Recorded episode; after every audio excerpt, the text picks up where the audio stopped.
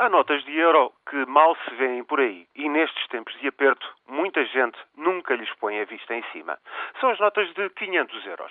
São sucesso, por sinal, para a gente do crime organizado, perfeitas para transportar em grandes quantidades sem dar nas vistas.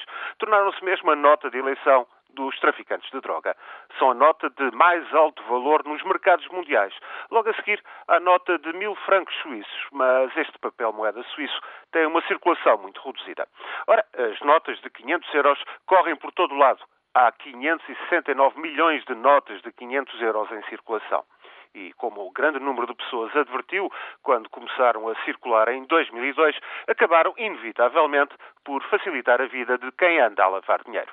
Por essa razão, o Reino Unido acaba de proibir a venda de notas de 500 euros.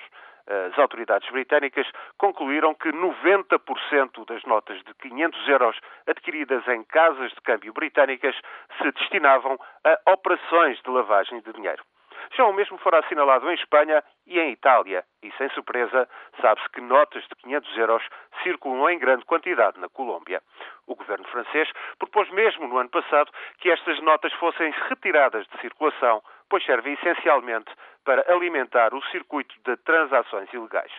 No mais simples dos exemplos, basta dizer que um traficante precisa de carregar com 10 quilos em notas de 100 dólares para prefazer um milhão de dólares se trocar por notas de 500 euros, chega ao milhão de dólares norte-americanos com menos de quilo e meio.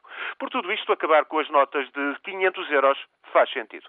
Claro que para lavar dinheiro serão substituídas por notas de 200 euros, mas a vida será mais difícil para quem anda com notas escondidas em malas e sacos para transacionar na sombra.